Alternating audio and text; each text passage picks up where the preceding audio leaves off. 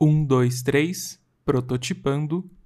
Salve, salve pessoal, bom dia, boa tarde, boa noite. Estamos aqui gravando mais um episódio de Prototipando, um podcast que a gente prototipa ideias, conceitos, modos de vida, modelos de trabalho e tudo que mais a gente puder prototipar nessa vida.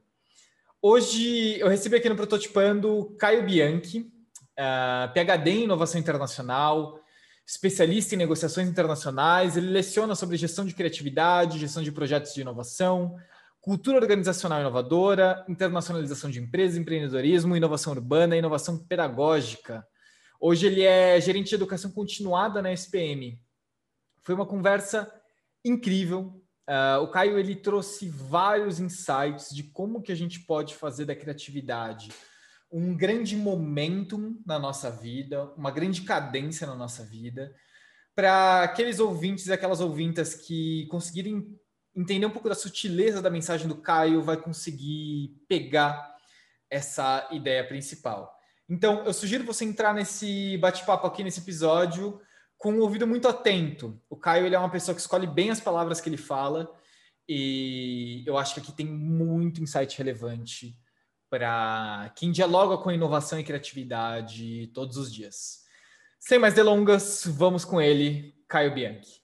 Caio, é, acho que uma das coisas que a gente que está muito no teu contexto e muito no, no, nosso contexto como um todo, né? E você trabalhando com inovação em diversas camadas, né? Porque, enfim, você trabalha tanto com a inovação dentro da, da área acadêmica, uh, dialogando com empresas, empresas que estão dentro da área acadêmica, inovação urbana, é, agora pegando a gerência de educação continuada. É, o que, que, assim, onde que você vê que o comando e controle está falindo e onde que você vê que o comando e controle ainda está fazendo um certo sentido e tudo isso versus aos modelos de gestão que a gente tem hoje. Enfim, Disserte, Caio. Não, boa, quase é, um pouco, pouca coisa, né, para gente, pra gente conversar. Não, mas isso é muito legal, assim, Pedro, da, da gente bater um papo, uh, porque o quanto mais, e, e, o que você falou é verdade, é né? muito interessante a gente pegar é, várias experiências em vários setores, é, de, setores tanto acadêmicos como mercadológicos, né? Porque eu, eu, sempre fiz essa transição muito forte dos dois mundos, uhum. uh, porque eu, eu, particularmente sou um grande crítico dessa ideia de que o mundo científico, acadêmico e o mundo do mercado dos negócios são coisas distintas. É, eles são duas dimensões da mesma realidade, né? Então, é, o acadêmico sozinho, o científico sozinho é abstrato. Uhum. Né? Ele é utópico. Né? E o mercado sozinho, né, os negócios, é, sem o pensamento crítico, né, sem esse elemento é, de, de, do racional por trás, ele não tem propósito. Né? Ele é ação pela ação. Uh, então, juntar esses mundos assim é sempre muito interessante e um aprende muito com o outro. É, é impressionante. A minha carreira é isso, né? É, a, a, minha jornada toda é, é baseada nisso. É, então, a gente entende que a mudança, todo qualquer tipo de transformação, de inovação, seja o termo né, que a gente queira usar, porque são intercambiáveis dependendo da discussão, uh, passam pelo modelo, é, pela mudança no modelo mental, uhum. em como as pessoas enxergam as coisas. É, então, toda essa discussão né, sobre o controle, né, sobre a, a gestão em si, é, uhum. precisa começar no modelo mental, em como as pessoas enxergam uh, as coisas. Desde elementos super simples, uh, como, e tem muita empresa que faz isso, de que, ah, nossa, tá bombando uma tecnologia nova, um canal de comunicação novo, vamos colocar na empresa. Uhum. É quando uhum. você vai questionar o porquê, ninguém sabe porquê. Né? É só porque estava na moda, né? Que Exato. as outras empresas estão fazendo, né? E, e essa ideia de que a tecnologia tem que ser sempre o meio para algo e não o uhum. fim por si só. Uhum. Né? A tecnologia enquanto fim, você investe, você deixa o seu setor de TI louco para implementar alguma coisa e ninguém usa. E fica lá simplesmente parado no canto, né? Porque não tem o propósito. Uhum. Então, é, o, o, controle, né, a, a, gestão são importantes para a gente começar o processo de, de transformação. Né? É, e principalmente entender, eu acho que a gente vai até entrar mais nisso depois, que as ferramentas que a gente tem dentro de uma empresa, por exemplo, uh, não podem ser limitantes do processo de transformação. Porque isso é uma barreira muito comum. Sim. Que todo tipo de empresa né, enfrenta. Tipo, ah, quero fazer uma coisa diferente. Ah, não pode porque o sistema não atende. Né? É, e se for fazer, se for é, levar isso em consideração, a gente nunca vai fazer nada, né, no final das contas. Sim, sim. Uma, uma, coisa interessante disso é, e a gente vê isso acontecendo bastante, né? A, o próprio a gente dá um jeito de se transformar, né? A gente não, a gente tem dificuldade, claro, em fazer isso, mesmo quando o sistema ele bloqueia a gente, mas a gente dá um bypass muitas vezes, né? E a gente cria esses pontos, essas fagulhas de, de inovação que poderiam ser muito mais potencializadas se o sistema não bloqueasse tanto, né? Eu, eu, eu, eu, tô, eu tô lembrando aqui, não sei porque me veio isso à cabeça agora, mas de um vídeo é, de uma atendente do McDonald's, uh, e aí chega uma criancinha para fazer um pedido. E aí a atendente do McDonald's sai do sistema, do, do, ali do, do sistema, né? Dá a volta na bancada, agacha, anota o pedido e aí volta. Uhum. Né? É, é, assim, isso é uma, é uma contravenção, né? Isso é uma Sim. pessoa super subversiva por um sistema tão. É uma rígido. engrenagem do sistema que saiu literalmente, né? Da, do, da maquinária. Assim. Sim, sim, sim. É. E, e, Caio, onde que você vê, é, assim, qual que é o padrão que você vê que nem permite isso acontecer? Porque né, os maquinários às vezes são tão rígidos que eles acabam matando a, a, a possibilidade de ser subversivo, né? De realmente você dali dar uma fagulha de, de inovação. Você vê isso acontecendo às vezes com seus alunos, tem muitos executivos, né, que, que, que fazem Sim. parte ali do, dos cursos. Como é que você vê que isso morre? Sabe o que acontece, Pedro? É, o que eu mais recebo isso, assim, diariamente, LinkedIn, nas aulas e tudo mais, é, é gente num nível mais operacional, tá, da, das empresas, então a gente está falando aí de analistas e etc., uhum. falando assim, puta, eu sei da importância de inovar, eu conheço sobre inovação, sabe, entendo os métodos e etc., mas eu não consigo convencer os meus gestores né, a conduzir um processo. Porque é exatamente o que você falou, né, é o sistema que está é, tampando né, que a inovação aconteça, permeie a organização. Uhum. É, ao mesmo tempo, às vezes aparece, não tanto, mas aparece uh, o pessoal que está num nível organizacional mais estratégico. Então, aí a gente está falando de um board, de diretores, superintendentes, que sabem da importância disso, mas eles não conseguem descer essa inovação na organização. Uhum. Então, eu sempre falo, e geralmente, quando eu trabalho enquanto consultor, é para fazer esse processo, é entender que você precisa dessa subversão dos dois lados. Uhum. De um lado, a gente precisa sim desses analistas, etc., tentando romper o teto, né? Então, uhum. Então, tenta trazer a inovação, a mudança, e vai bater num, num gestor, né? Enfim, vai subindo a hierarquia, né? tentando premiar de baixo para cima, então é bottom-up o processo. Ao mesmo tempo, a gente precisa o top-down.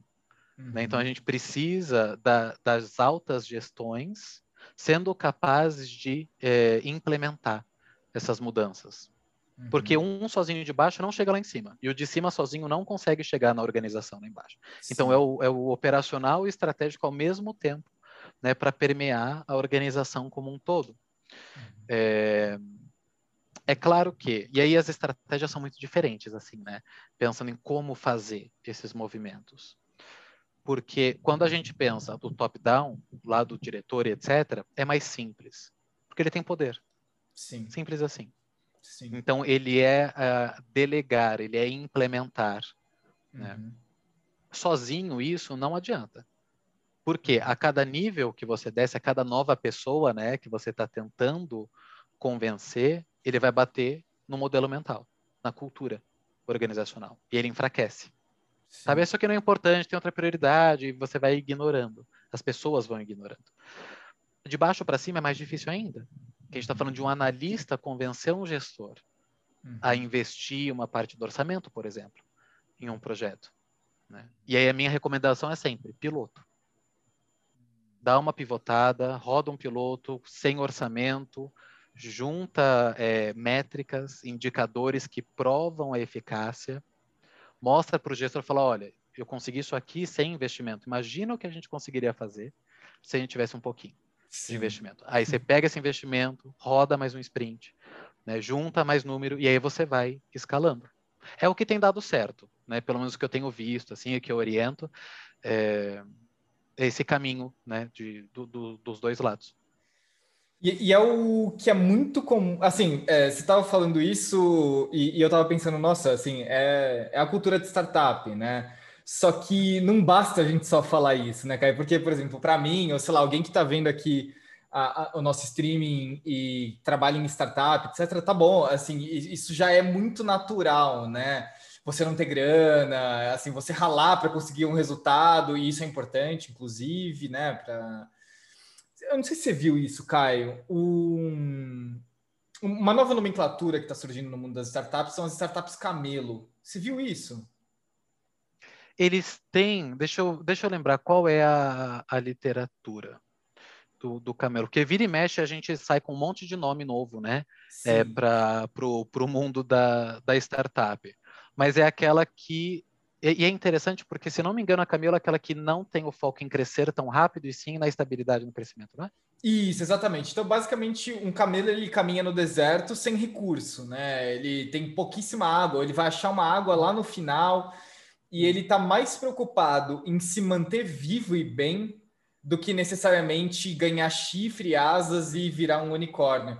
Hum. E, e, até porque eu, eu, eu, acho bem duvidosa a ideia de unicórnio como realmente uma, uma demonstração de sucesso. Acho que a gente pode entrar nisso daqui a pouco também. Uhum.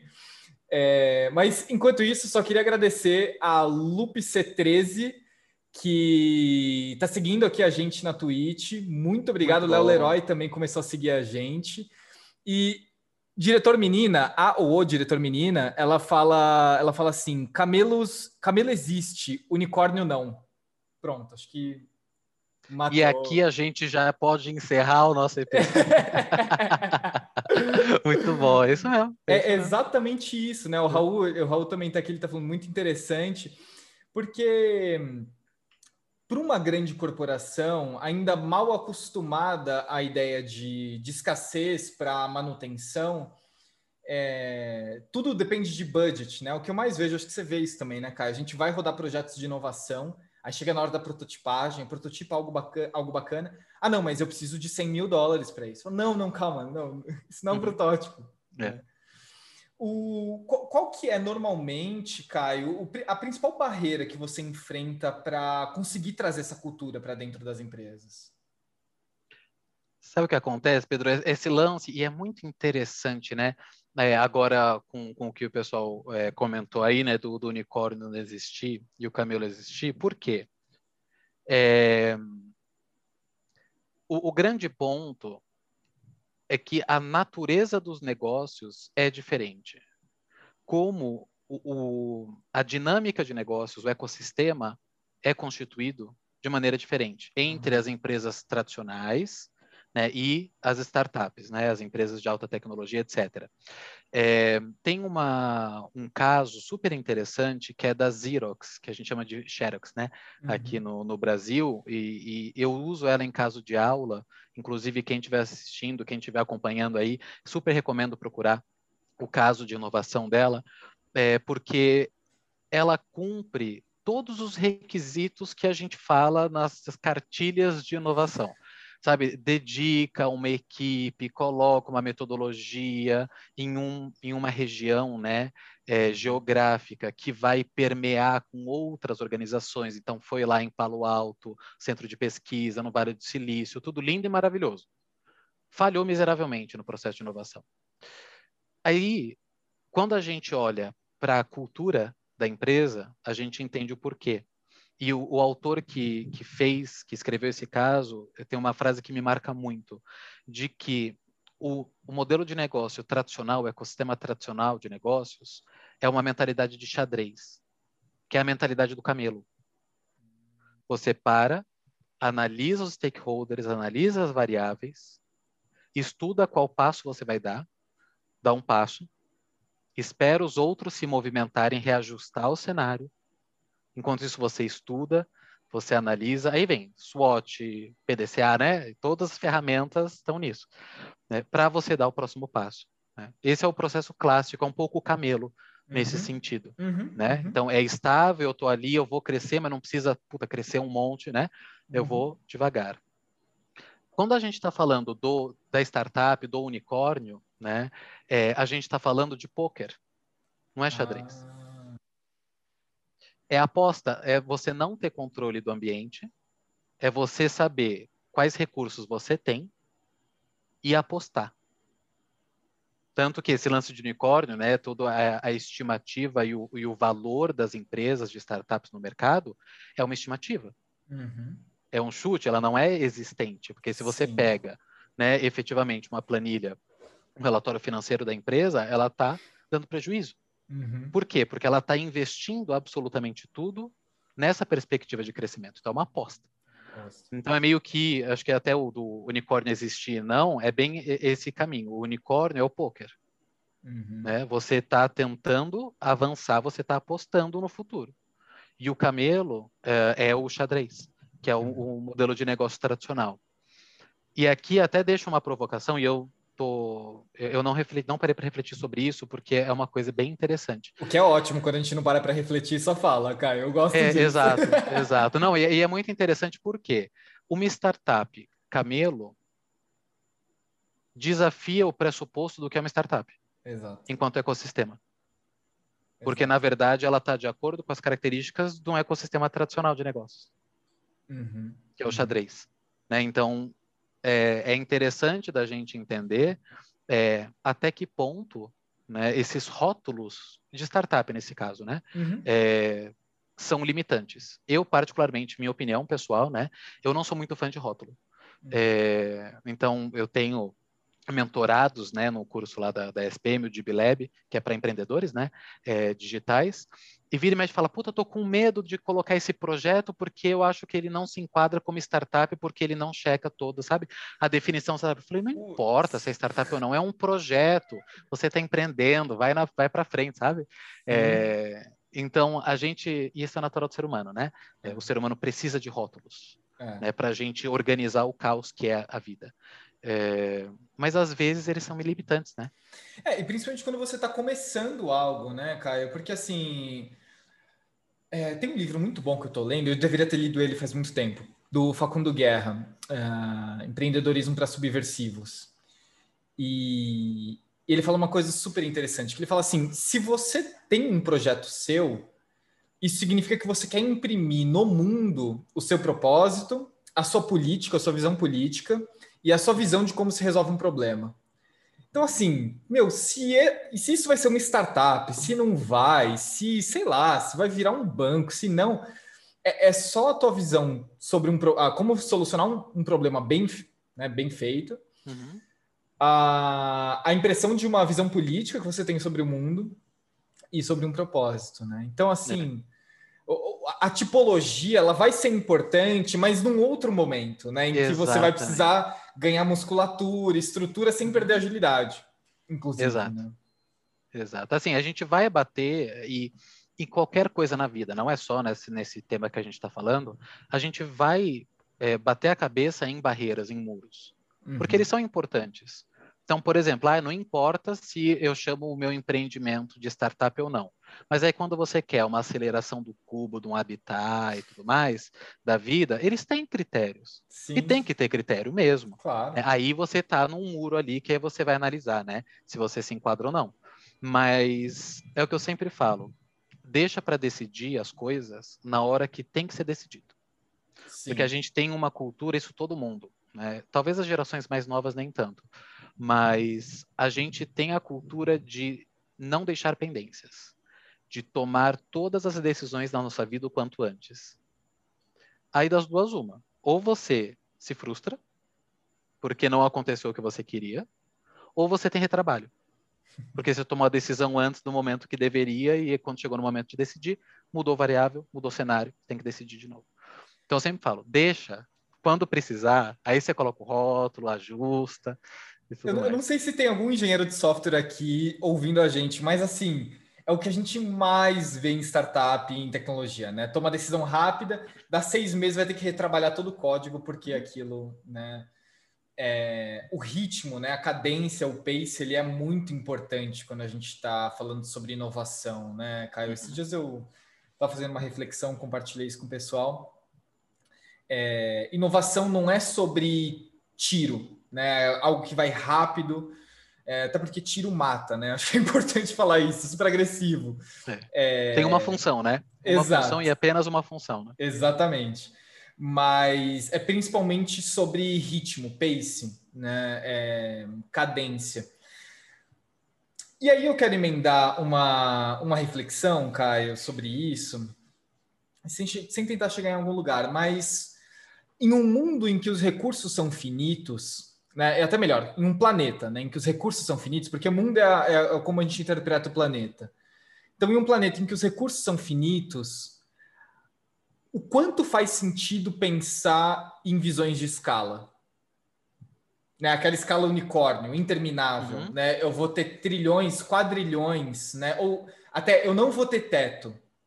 Qual que é o limite disso, Caio, na tua visão? É, bom, aí, que aí, Pedro, assim, eu agora venho lado cientista, tá? Eu não sei qual é a definição de recurso, porque recurso pode ser o tempo de vida das pessoas, ou recurso pode ser é, recurso natural, né? Uhum, então, uhum. assim, mas os recursos são limitados, sim. Né? É, todos eles. É claro que depende o, o threshold, né? O, o limite desse, uhum. do que é esse limitado varia. Mas é, existe limite para absolutamente tudo. Eu, um, um do, dos grandes referências assim que eu sempre falo sobre isso é quando a gente pensa no Google. Vamos pegar como exemplo. Uhum. Porque a gente sabe da potência que é a empresa holding como um todo, né? O Sim. Alphabet é, como um todo. E até ele chega no limite. Vamos pensar aqui, pelo menos em elementos digitais, Sim. como um, é, o, um uso básico do básico da internet, que é buscador, né? Uhum. Então, assim, é, o, é o, a base, one on one, assim, da, da internet. E mesmo assim, o, é, o, Google abandonou, abandonou esse ano, final do ano passado, mas ele tinha um projeto para levar a internet para uma série de regiões da Sim. África, principalmente, que não tinham acesso. Uhum. Por quê? Para ampliar público. Simples assim. Ou seja, atingir um limite ao ponto de fazer um investimento com um projeto ambicioso, do jeito que era super legal, uhum. né, é, para levar a internet e, consequentemente, o serviço dele né, para outras regiões.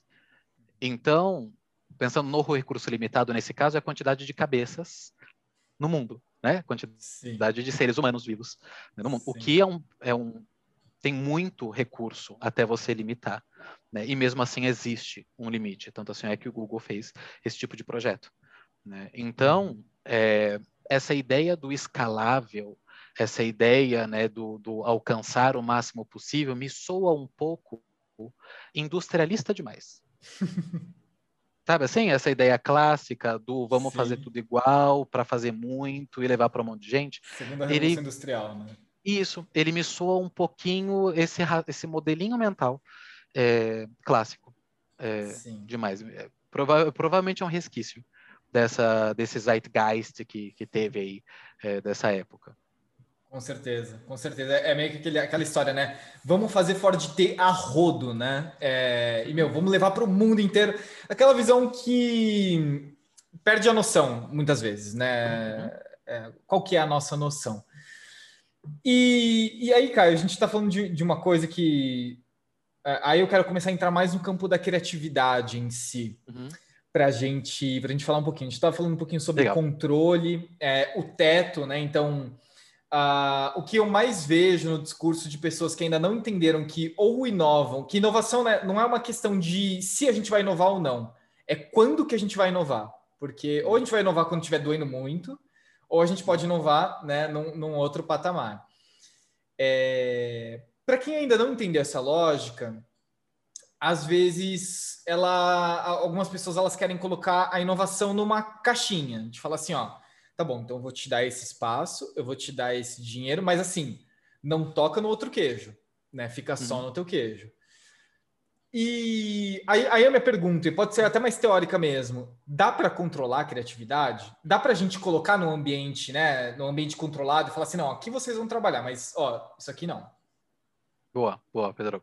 É, isso é interessante, é, esse, essa dualidade, né? Uh, porque é o que eu mais vivencio dentro de empresas, enquanto consultor. Tá? Porque quando a gente está falando de empresas grandes, né, que tem muito a perder, óbvio que vai ter maior aversão ao risco. Sim. E não existe inovação sem risco. Uhum. É o uhum. que eu canso de falar para gestor. Porque tem muitas vezes que fala assim, ah, porque eu quero inovar, mas eu não quero arriscar nada. Eu falo, sinto muito. Então você continua fazendo o que você faz. Sim. Né, porque é, eles estão associados, né? É, são sinônimos até certo sentido. E aí, é, a parte da, da criatividade é legal até para quem está acompanhando, que assim, quando a gente está falando sobre criatividade, é o processo de gerar respostas, soluções né, para problemas específicos. Então, ele é a ideação, é a geração da ideia. É, quando a gente está falando de inovação, eu estou falando sobre negócios, sobre processos.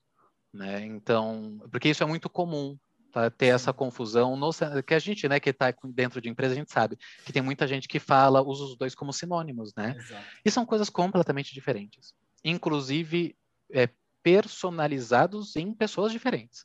Você uhum. materializa essas competências em pessoas diferentes. Uhum. Né? Então, é, nesse sentido, Pedro, assim, a criatividade está uh, muito atrelada à cultura da empresa. Uhum. Porque todo mundo tem criatividade.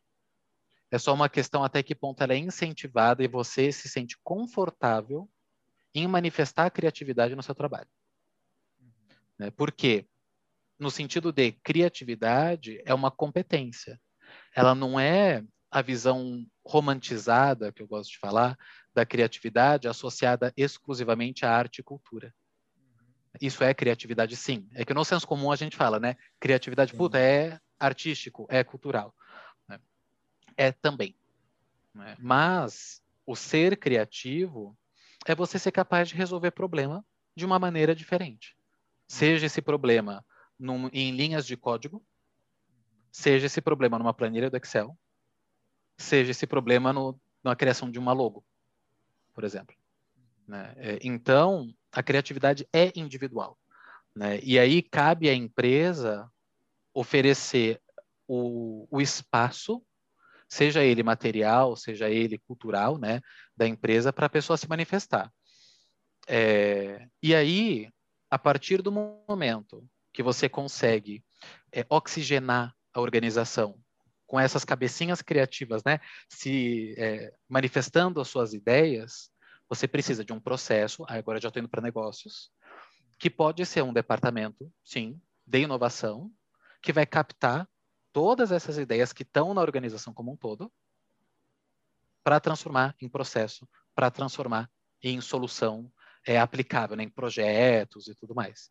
Uhum. Né? Então, é, eu enxergo enquanto dois fenômenos diferentes, sabe? É, Interessante isso. É, é porque a criatividade sozinha é um monte de gente tendo ideia. É. Todo mundo aqui, você, eu, todo mundo que está acompanhando, conhece alguém, se não é essa pessoa, que tem um monte de ideia direto e não faz nada com as ideias. Sim. Isso é ser criativo, não é ser inovador. Né? Ser inovador é você ser capaz de pegar a ideia, projeto, orçamento, sabe assim? Stakeholder, papapá, organiza aquilo para executar. Caio, a, a Nicole ela mandou uma coisa interessante aqui. Ela falou assim: criatividade precisa de um ambiente de vulnerabilidade. A gente está preparado para ter isso dentro de um. De um é, na verdade, deixa eu, deixa eu, deixa eu alterar a minha, minha pergunta. A gente está preparado para criar ambientes de vulnerabilidade dentro dos nossos modelos culturais em empresa? Não. A resposta direta, não. Tá? Por uhum. quê? É, a, pensando no mercado como um todo, né? É, não só no Brasil, no, no mundo todo isso, é, a gente tem, a gente é criado para ter aversão ao erro, desde a escola, desde lá do comecinho.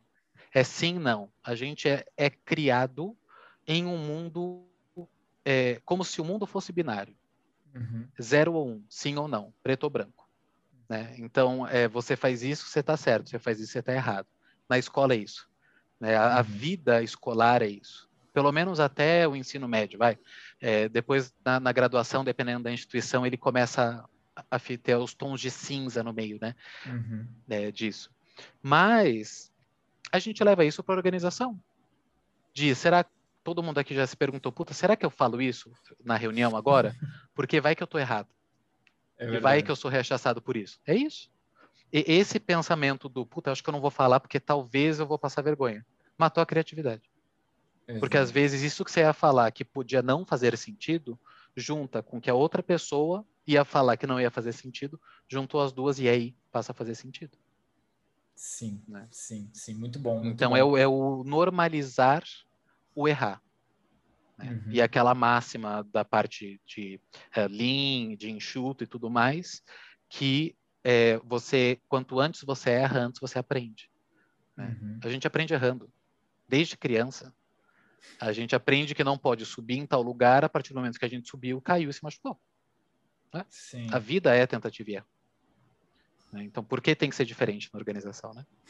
exato. É, às vezes eu sinto que, que as organizações elas se dissociam muito em muitos aspectos da realidade mesmo. Assim, são, são é, a criatividade, assim, são coisas estritamente humanas, né? Assim, é, às vezes é só você ter um pouquinho de sensibilidade para perceber é. que, putz, não, era só o ser humano mesmo, né? Tem, é, é, até porque quando a gente vai ver sobre a, a, inovação acontecendo, né? Então, uma etapa após esse processo criativo, a inovador é aquilo que consegue resgatar algo humano que a gente se perdeu em muitos casos, né? Uhum. Então, é o bed and breakfast, né? O Airbnb ele resgata isso, uhum. né? Pô, é, é, é, você poder ceder o seu sofá e um café para alguém, né? É. é então, assim, né, existem algumas... Não, e é muito legal, né, Pedro? Eu falo isso nas minhas aulas, assim. Eu até vou dar uma aula, hoje é amanhã. Eu vou dar uma aula amanhã de economia do compartilhamento, né? Ah, eu adoro falar desse assunto porque eu me coço quando as pessoas falam que tal empresa, geralmente startup, né? Tal startup, empresa inventou tal coisa. Então, o compartilhamento de roupas, por exemplo, gente, a minha família compartilha roupa entre geração, fica pequena para um, passa para o mais Exato. novo. Então, não é que inventou né, esse processo. Tem até uma máxima que é legal nisso, que é aquela tem açúcar, né, que é o compartilhamento de itens entre pessoas que moram no mesmo prédio que é realmente a brincadeira, né, do você bater no vizinho para uma xícara de açúcar, né? Sim. Então, não é que está sendo inventado, é que você está pegando um conceito, um hábito, uma cultura, né, ah, de, uma, de um grupo de pessoas e está envelopando em um modelo de negócio, que aí sim, inovador o modelo de negócio, com tecnologia, aí aí sim, você tem todos os, uhum. os elogios estão ali, né? Modelo de negócio. É, para poder ter sucesso. Né? Uber é a mesma coisa, que, to, que é sempre a que todo mundo fala, né? É, porque o Uber reinventou não sei o quê. Não, porque rádio táxi existe há muito tempo e é a mesma coisa. Exatamente sim. a mesma coisa, é que não era tão bonito e era por ligação. Sim, né? Não era no aplicativo. Então tem, né, é, todos os louros, né, e uma tecnologia absurda, uma inteligência para você transformar essa dinâmica social em um negócio. Uhum. Né? Mas essa dinâmica do carpool, né, de você compartilhar e tudo mais, existe desde sempre. Sim. Sim, sim. Principalmente no interior, né? Exatamente. a galera da capital que tá. que, que fica entusiasmada, falou, não, mas peraí, isso aí não. É. Imagina, né? Quem. É, é é, ah, vamos sair do interior, vamos para outra cidade. Quem vai junto? Aí junta lá, galera, no carro Exatamente, embora, né? exatamente. É muito louco isso, Pedro. Eu tive uma visão muito diferente disso, porque eu sou de São Paulo, né? Nascido e criado em São Paulo. Uhum. É, e quando você vai visitar outros lugares, você acaba não pegando esses meandros, né, Sim. sociais assim. E quando eu fui no doutorado, né, que eu morei lá na Itália para fazer parte dele, é, a Itália, é, nesse quesito de é, popularização dessas startups, ela não é tão avançada. Uhum. Né? O, o, que é muito interessante se você compara com outros países. Mas o que eu percebi é que é por questão cultural. Por quê? Uber, por exemplo, na cidade que eu estava, não tem Uber lá, só tem na, em Milão e Roma, basicamente. Uhum. Né? Porque é, é, proibido nas outras. E eu questionava, falava assim, mas você não sente falta de poder, né? Chamar e tudo mais. Falei, a gente tem um radiotáxi, para quê? Simples assim. Sim. Que Sim. todo mundo conhece, que todo mundo usa, né? É... Então veja que interessante como a percepção de valor sobre qualquer tipo de produto, qualquer tipo de serviço, depende da realidade cultural, né, e de como a sociedade se organiza, né? Total, total, total. Caio, eu vou, eu vou fazer alguns reconhecimentos aqui. Obrigado, Nicole, por estar tá seguindo a gente aqui na, na Twitch. Gente, se você tá, se você tá ouvindo aqui a gente agora na Twitch, é super importante para a gente ter esse. É, enfim, se você gosta da gente, né? Primeiro tem isso. Se você gosta da gente. E se você ainda não segue, segue a gente aqui, porque é super importante a gente começar cada vez mais a consolidar a nossa comunidade. Olha o Thiago aqui. E aí, Thiago? Thiago já é, é de casa aqui, já, já vem de longa ah, data. Muito bom. Muito bom. E para você que se interessa pelo nosso conteúdo, quer saber mais, a gente tem um grupinho secreto ali, um lugar bem escondido que chama Epifania que é onde a gente reserva os nossos espaços para ter todas as epifanias. Tem muito conteúdo exclusivo lá, inclusive vai ter conteúdo exclusivo com o Caio, que já a gente vai ter que parar o streaming para yes. falar sobre o, o Epifania. Mas tem também. Essa semana a gente gravou com o Renato Contaifer e o, e o Cagliari, falando sobre trabalho remoto, que, até onde isso é tendência, até onde isso não é. Uhum, boa. É, pílula de inovação, toolkit, explora ali várias ferramentas. Então, se você quiser saber mais, está aqui o link no chat, uh, que explica um pouquinho mais da Epifania, que esse é o nosso sub. A gente ainda não tem sub ainda aqui na Twitch, mas já, já a gente vai ter. Se você quiser se antecipar a, a estrutura que a Twitch proporciona para a gente, vai lá na, na Epifania e dá um sub na gente lá. Caio, depois dos reclames do Plim Plim, é, uma coisa que eu estou inquieto, eu quero te perguntar, é sobre fórmula para ser criativo. Né? A gente meio que pirou na ideia da fórmula, né? Acho que a segunda revolução industrial ajudou a gente nisso, que aí tudo ficou como fórmula. É, fórmula para ser criativo rola, não rola? Que, qual é a tua visão sobre isso? Boa. Ó, fórmula, matemática, bolo e química, basicamente, tá? É, quando, porque assim, brincadeiras à parte, né? A gente está falando aqui, pensando em área de conhecimento, de ciências sociais. Uhum. Não existe fórmula em ciências sociais. Elas são sociais, não são exatas. Né? Uhum. É, então, é, eu, eu sou um pouco arredio, e realmente é assim mesmo, né? O pessoal pira em fórmula, né? É. É, e eu sou super arredio com isso, é, em todos os sentidos. Desde metodologias de inovação, por exemplo, é que tem um monte de gente que fala, puta, coloca esse método aqui na sua empresa, pega desse jeito, aplica igual, né? Porque essa é a fórmula da inovação. Não, porque a metodologia é um guia de boas práticas, que foi uhum. criado e baseado em uma economia específica, geralmente desenvolvida do hemisfério norte, uhum. né, em uma cultura específica. Né? Então, você não pode pressupor né, que você vai pegar uma, uma, boas práticas que foram criadas em um contexto e com pessoas específicas, vai aplicar aqui no Brasil, por exemplo, no interior de Minas Gerais e que vai surgir linda e maravilhosamente, né? Que não uhum. vai. É, e para criatividade, existem uh, diferentes abordagens científicas sobre criatividade. Uh, eu sigo uma abordagem sociológica tá, sobre o assunto, porque tem um elemento mais médico, de neuropsicologia, tem várias outras né, é, abordagens. A que eu sigo, que é voltada para negócios, né? Uh, existiu uma corrente de pensadores um tempo atrás que considera, até hoje tem gente, que considera a criatividade como dom, como talento. Né? E essa visão determinística da, da vida me incomoda um pouco. Porque é muito triste, né, Pedro? Vamos parar para pensar. Pelo amor de tipo Deus. assim, ah, quando você nasceu, tem o pó de pilim-pim-pim lá que jogaram em você e você virou criativo, tipo, né?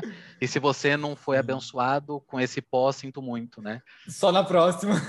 É, então tente novamente mais tarde, né? Tipo, é meio triste. Sim. É, o que a, a, literatura, né, e a, o caminho que eu sigo nesse sentido, o entendimento é que ser criativo, a capacidade criativa, né, na verdade, não criatividade, capacidade criativa é uma competência. Se ela é uma competência, ela é passível de desenvolvimento. Uhum. Assim como liderança. A discussão que tinha antes Ah, a pessoa nasce líder ou se torna líder, né? Que é, é que agora eu vou declarar um pouco a idade, né? Porque eu vivi muito desse dessa discussão no, no ambiente de negócios. É, acontece hoje com criatividade. Sabe, a pessoa nasce criativa ou se torna criativa? A resposta é a mesma. Existem traços de personalidade, esses sim inatos, né? Que a gente sim. nasce com, uh, que se assemelham às características da competência. Uhum, é tipo uhum. você pegar um grupo de 10 criancinhas, joga num parquinho, uma invariavelmente se torna o líder daquele grupo. Uhum. Naturalmente. Porque ela tem traços de personalidade que se assemelham ao que é um líder enquanto adulto, enquanto competência. Né? Seja porque é mais extrovertido, mais assertivo, tem uma personalidade mais combativa, enfim. Né? Uhum. E criatividade idem. Então, tudo isso para falar, não existe fórmula, uh, ela exige prática, né? existem técnicas uh, de eh, potencialização e desenvolvimento da capacidade criativa.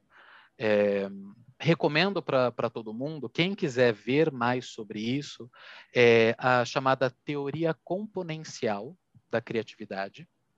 É de uma autora chamada Teresa Mabili, de, é, de Harvard. Uh, é a teórica principal que eu uso tá, em uhum. todos esses elementos. Uh, e ela fala exatamente essa dimensão, né? De que você precisa do conhecimento sobre o assunto, você precisa de ferramentas para organizar o seu pensamento e, mais importante, você precisa da motivação. Uhum. Juntando esses três, né, você consegue desenvolver a sua capacidade criativa. Então, é exercício puro. Muito interessante, hein, Caio? E, e, como que esses exercícios eles, eles devem acontecer dentro de uma, de uma empresa? Porque é, ainda no livro do Facundo Guerra, ele conta uma passagem muito boa. Eu estou contando o livro inteiro, né? Então, é.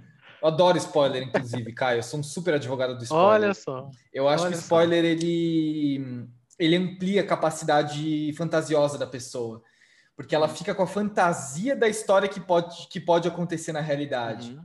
Né? E, e, claro, se ela não for tão determinista, né? ela não fala, ah, tá bom, então foi isso mesmo. Né? Mas no livro do Facundo ele conta uma história de que ele trabalhava numa empresa e aí a empresa ia, ia ter aquele, aqueles dias né, fora do trabalho, então foi todo mundo para um escritório, para um, desculpa, para um hotel, passando um dia no hotel, e aí chegou uma, uma, uma pessoa, uma professora, deu instrumentos de criança para todo mundo e, e falou assim, gente, toquem, façam uma banda. Não só isso. Aí eles estavam tocando, aí minimamente se sincronizaram. Agora vamos na piscina do hotel e tocar em volta da piscina. Andando em volta da piscina. E aí ele, o relato é muito bom porque ele fala assim: é, eu de social, num calor infernal em São Paulo, na frente de um monte de pessoa ali é, curtindo a piscina, pagando um baita mico disso. Ele falou: eu nunca mais toquei num brinquedo musical para criança. Né? Então, assim, qual que é esse limite? Até onde a gente vai? Porque isso, isso pode ser muito, me parece ser muito interessante. Mas na hora que eu ouço a partir desse, dessa história, eu falo, caraca, será que ah, talvez não seja esse caminho? Né? Será que a gente está uhum. preparado para isso? Boa. Sabe o que acontece, Pedro? É, é, é, essa técnica, né, usada pela, pela professora nesse caso, é super interessante, porque para você poder ser criativo e consequentemente inovador, né, que são dois, duas etapas do mesmo processo, é, a gente precisa se despir desse receio de errar. Né, que é a uhum. vulnerabilidade aí que, que o pessoal comentou, não lembro quem foi que comentou, Nicole. né? Na, na, na Nicole, é, foi que a Nicole comentou, né? Essa vulnerabilidade. É, e aí a gente pode traduzir essa vulnerabilidade enquanto ai, medo de pagar mico, medo de fazer feio na frente dos outros, enfim, né? Que é a Sim. vulnerabilidade. É, então, o que a professora estava fazendo? Levando ao extremo. Ah. Ela estava rompendo de maneira extrema, uhum. entendeu? É essa barreira que a gente tem. Né? Uhum. Né? Então, é, essa é a, a, ideia é essa. Pra, claro, como toda e qualquer ação extrema, tem gente que vai falar, puta, epifania aqui, meu Deus do céu, era isso, né? uhum. né? Desconstru, me desconstruiu de repente, E para uhum. outras pessoas vai falar, hum, me incomodou. Não é muito, não me senti confortável. Depende uhum. do o quão forte é essa barreira a ser desconstruída, digamos Boa. assim. Né? É, a mesma coisa na SPM, por exemplo, tem um professor de criatividade, o Thiago Gringon, incrível, assim, é, profissional, é, e quando fala sobre esse elemento de vulnerabilidade e tudo mais, é, as pessoas vão para isso quando era presencial, né? É, vão pra, iam para SPM de fantasia. Todos, o professor inclusive, iam todos fantasiados. Olha só. E eles passavam pelo campus cumprimentando pessoas desconhecidas, fantasiados. É a mesma técnica da professora. Sim. Sim, Você desconstrói sim, sim, esse medo do, do, ridículo, ridículo entre aspas, que é uma construção social, o ridículo, né? claro, né? O mico é uma construção social, é, mas esse medo de, de não estar adequado à expectativa do ambiente, porque aí você sente a liberdade para ser criativo. Que inclusive está associado a um arquétipo super poderoso, né? Que é o bobo da corte, né? Acho que nossa, esse é um arquétipo incrivelmente poderoso para processo criativo, né? Exatamente. Processo Exatamente. criativo, as duas palavras competem entre si ou não, Caio? Olha, eu diria que é, o processo está muito mais próximo da inovação do que do criativo. É, então eu, eu falo muito mais de capacidade criativa, né? Porque por mais que a gente consiga exercitar e tudo mais, ela continua sendo instintiva. Né? Ela uhum. é um fenômeno é, animal. Uhum. Ela é biológica, é tipo sonho. Né? A capacidade de sonhar, a capacidade de questionar, a capacidade de criar. Né? E aí eu deixo o processo mais, mais para a inovação. para a inovação. é. É, oh, o Léo mandou aqui, o Gringon é demais. Inclusive, foi uma das primeiras entrevistas que a gente fez aqui. O Gringon é meu vizinho, inclusive. Ah, você já entrou sério? Olha só! Gringon é meu vizinho bom. aqui. A gente, antes da pandemia, a gente se trombava direto na rua. Ah, que legal. Ele é sensacional. Sim, ele é muito foda. É. O, o Thiago ele perguntou aqui: a criatividade pode ter sido prejudicada por conta dos estímulos externos terem sido substituídos pelos digitais no período de isolamento? Ou ela só teve que se adaptar, mas não perdeu a qualidade? Isso é uma boa pergunta, hein? Deixa eu pensar. É uma bela de uma pergunta. É interessante. A pergunta. É... Eu diria, porque assim, nessa, nessa corrente né, da sociologia, que é o que eu estudo, é, a criatividade depende, um, do repertório da pessoa, então o conjunto de experiências, de conhecimentos que ela tem, não só a educação formal, tem alguns autores que puxam para educação formal, elitista demais para o meu gosto. Tá? É, o repertório é experiência de vida, seja um almoço de domingo com a família, seja numa pós-graduação no mestrado. Né? Uhum. É, o repertório foi minimizado, foi limitado por conta da situação que a gente está vivendo. Sim. Uhum. Porque a gente tem menos estímulo né? É, assim, no trabalho, às vezes não, mas a gente não viaja, a gente não sai, a gente não está exposto a experiências como a gente estava antes. Uhum. Então, nesse ponto, sim, tá? É, foi, foi bem limitado. Boa, boa. O diretor Menina escreveu aqui assim: conhecimento tácito é a famosa escola da rua. eu também Exato. acho, eu também acho. É, exatamente. Bom, por enquanto a gente não vai para a rua, né? A gente fica em casa e a gente se protege, pelo menos de máscaras, para que a gente enfim, né, passe por esse momento. Gente, é... a gente vai fechando o streaming por aqui, mas eu e o Caio a gente vai continuar, porque ainda tem bastante coisa para a gente falar junto com as perguntas que o pessoal da Epifania mandou, é... que é, enfim, ó, já é um conteúdo mais exclusivo para quem está na Epifania. Então, se você está aqui, eu te agradeço demais, porque você, como pessoa que só está vendo aqui, putz, já é demais ter você aqui com a gente. Não, essa interação é super legal, né, Pedro? É super legal. Leva outro nível, assim, a conversa, bem legal. Outro nível, outro nível. Você que se inscreveu aqui também, obrigado. Se inscrever no nosso, seguir, né, o nosso canal. Inscrição é outra coisa, ainda preciso pegar as palavras. É, ajuda muito a gente aqui na Twitch, a Twitch entender que a, o que a gente faz é minimamente interessante para ela. É, então é isso, gente. Obrigado você que está acompanhando o streaming aqui. Fica ligado porque o episódio deve sair em breve. Caio, quer dar uma palavrinha para quem está aqui na Twitch com a gente? Para quem está com a gente, assim, obrigado pela participação, é, por, por seguir né, com a gente nesse tempo aí. É, eu sempre fico muito feliz nessas oportunidades de compartilhar, né? Porque é o que a gente precisa fazer. né? É, é compartilhar experiência e reflexões.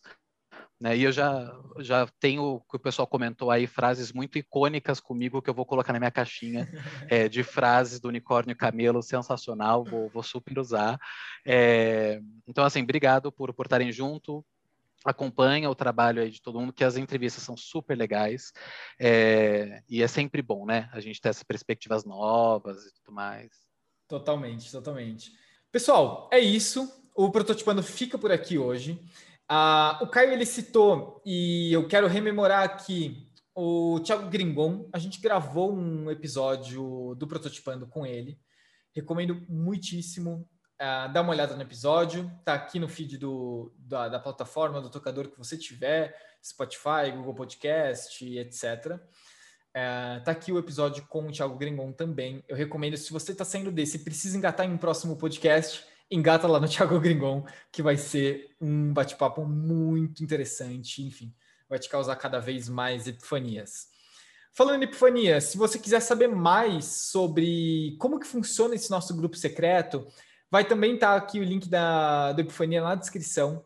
Ali a gente solta diversos spin-offs do Prototipando, com conteúdos exclusivos que a gente grava, só para quem está no Epifania. É isso, pessoal. Eu espero que você fique bem e a gente se vê muito em breve. Um abraço.